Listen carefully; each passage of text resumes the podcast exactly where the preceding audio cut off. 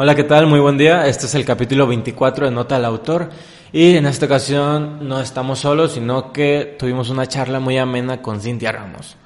Cintia Ramos es una estudiante de la Universidad de Guadalajara en Ingeniería en Mecatrónica. Ella ha sido parte de los clubes de Ciencia México desde 2018 hasta 2020 y recientemente ha sido aceptada en el programa de la NASA llamado International Air and Space Program no entraré en detalles, ella nos cuenta perfectamente cómo es esto y cómo ha llegado hasta este punto donde se encuentra. Espero disfruten mucho de la plática y bueno, los dejo con ella. Muy buenos días, comunidad del autor. Eh, aquí me encuentro en el capítulo 24 de nuestro podcast y esta ocasión no estoy solo, sino que me acompaña Cintia Ramos, una estudiante de la Universidad de Guadalajara de Mecatrónica, aquí en México. ¿Cómo te encuentras, Cintia? Hola, mucho gusto. Me encuentro bien, gracias. ¿Y tú? Muy bien, también. Oye, este, como ya lo decía yo en la introducción, pues lograste entrar en el International Air and Space Program de la NASA. Este, Cuéntanos, ¿de qué se trata esto? Ah, este programa es una estancia en la NASA ah, donde vamos a estar durante cinco días en un entrenamiento de astronauta, donde vamos a estar que haciendo simulaciones de vuelo, usando la multi-X trainer, que buceo, pues viendo todo como el equipo, todo en, primera persona, junto con la mentoría y asesorías de ingenieros propios de la NASA. También durante esta semana vamos a estar en pues un tipo reto que hasta ahorita es secreto, pero ya llegando allá nos van a dividir en equipos, ya sea que me toque con alguien del país o de otro país, y pues nos van a dar como este, este reto, este proyecto que tenemos que desarrollar en esa semana para al final en el último día tener que presentarlo y quien resulte ganador, pues tiene el premio en que pues su proyecto se lanza como tal. Mm, y, no llevan nada preparado, ¿verdad? O sea, ahí llegan y te dicen, ¿tiene que ser sobre esto? ¿O tú ya llevas algún proyecto este, a desarrollar para el programa? No, no, no, es completamente secreto. Hasta que lleguemos allá nos van a decir de qué va a tratar y todo eso. Ok, ahora sí, que ponerlos a prueba. Eh, Digo, ¿cómo, ¿cómo te enteraste de este programa? ¿Cuándo fue que supiste y dijiste, yo quiero ir? Pues me enteré de este programa el año pasado por un conocido que tengo, que él pues es un embajador de AETSA, ya que pues él ha ido como tres veces o más, hasta ha ganado ese, ese concurso internacional. Y pues él me contó de todo esto, pero pues el año pasado pues ni siquiera estaba la convocatoria ni nada y pues yo pues yo no, yo no, yo no hubiera creído que el siguiente año me iba a animar a intentarlo, que iba a ver la convocatoria para empezar. Y ya en enero vi que una de mis amigas de pues, Clubes de Ciencias de Guanajuato, ella pues aplicó a uno de los programas de ETSA, pero que es más dedicado a lo de medicina, que es para ver lo de, pues, eh, lo de las cosas médicas, pero de, de Da Vinci, allá en la NASA también. Y dije, ah, si esa ya está abierta, supongo que, que la de la NASA también está. Entonces me puse a investigar y pues sí, efectivamente ya estaba abierta y dije, ay, pues, pues ¿por qué no? O sea, yo, yo ando participando en todo lo que pueda. Entonces dije, no le cuento a nadie, pero sí, hay que intentarlo. Sí, pues sí, no, no pierdes nada. Exacto. ¿Y, y cómo, fue el, cómo fue el proceso? O sea, ¿qué, qué pruebas tuviste que realizar para llegar a, a ser admitida? Pues primero era lo de, pues como tus datos, lo normal. Luego una carta motivo. Nunca había hecho una, pero ahí me explayé del por qué quería ir o qué cosas quería aprender y todo eso. Luego también era un tipo de proyecto más, bueno, proyecto ensayo. Donde tú tenías que decir cómo tu carrera, pues, bueno, cómo con lo que estudias, en mi caso, pues ingeniería mecatrónica, podía ayudar en el área aeroespacial y de medicina, en donde yo comenté, pues, con investigaciones que pues yo podría ayudar en la mejora o en creación de máquinas para los satélites, porque a mí me llamaba la atención eso. Y de ahí era la entrevista, que era en español, pero la de español nada más era como para ver qué dudas tenías y todo eso. Y ya se pasaba a lo de inglés, donde nos preguntaban, pues, que, pues, nuestros conocimientos, ¿no? De, del espacio y así, de, que, qué de qué trató tal misión o o tal astronauta o así. Y pues ya los, ¿qué fue? no recuerdo, pero a los días ya, ya recibí el correo de que sí había sido aceptada. No, ¿Y qué sentiste? Porque, porque son poquitos, ¿no? Tengo entendido que son, ¿cuántos? ¿60? Sí. En todo el mundo. ¿Y sabes si hay más mexicanos? Sí, de hecho, creo que casi el 50% de los que van suelen ser mexicanos. ¿Sí? Sí, ya los otros creo que son de Salvador, Guatemala, China, pero sí, la mayoría son de, de México. Supongo que por lo mismo de que estamos al lado y estamos como que más enterados en eso. Mm. Bueno, y bueno, supongo que este gusto no, no lo adquiriste nomás al ver este, la convocatoria. ¿Qué, ¿Qué has hecho anteriormente a, esto, a este programa? ¿Cuál pues, ha sido tu trayectoria? De hecho, de, de, esta área como tal, de aeroespacial, no había hecho nada. O sea, realmente, pues yo había participado en todo. O sea, he estado desde danza, folclore, o sea, de todo, jazz, música, hasta taller de costura, he hecho de todo un poco. Y en cada convocatoria que salía, que, ah, que de matemáticas, física, química, yo a todo le tiraba.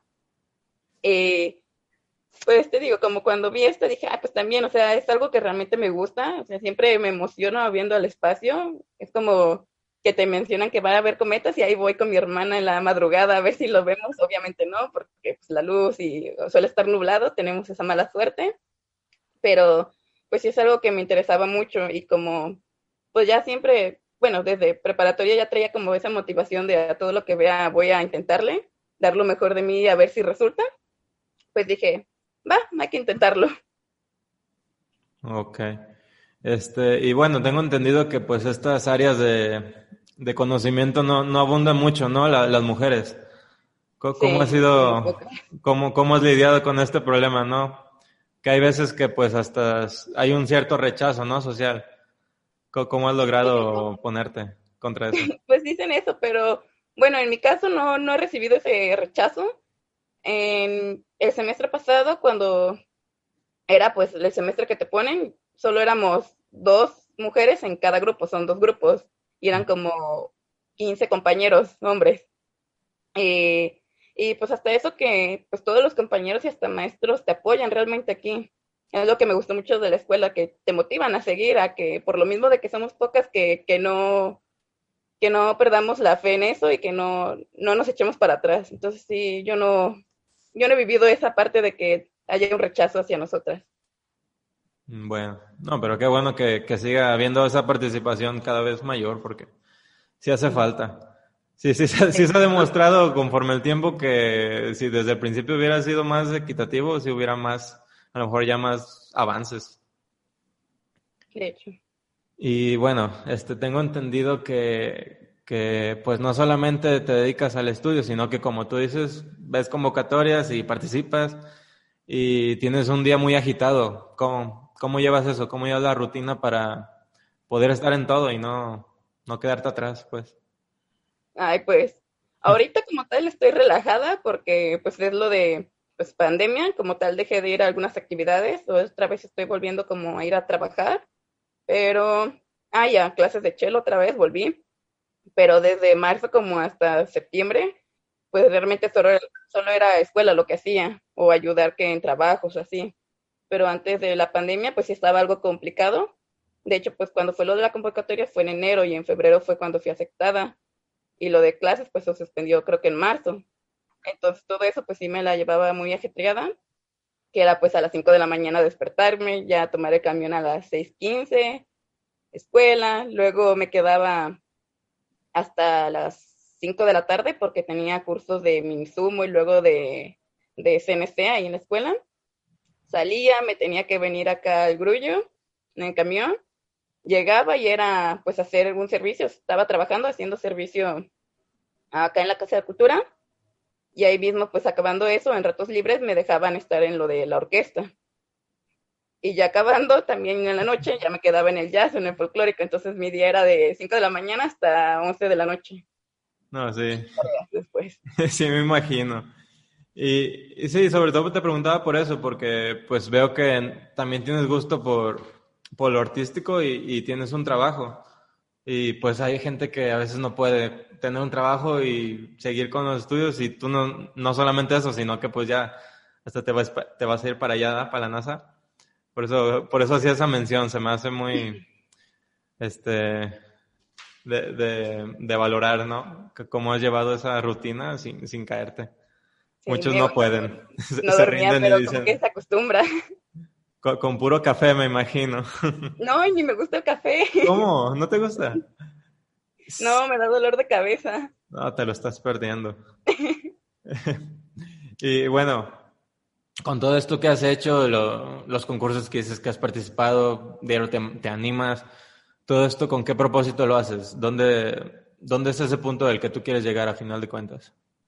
Pues creo que desde primaria se me nació como que esa, esa motivación, ese gusto de superarme día a día.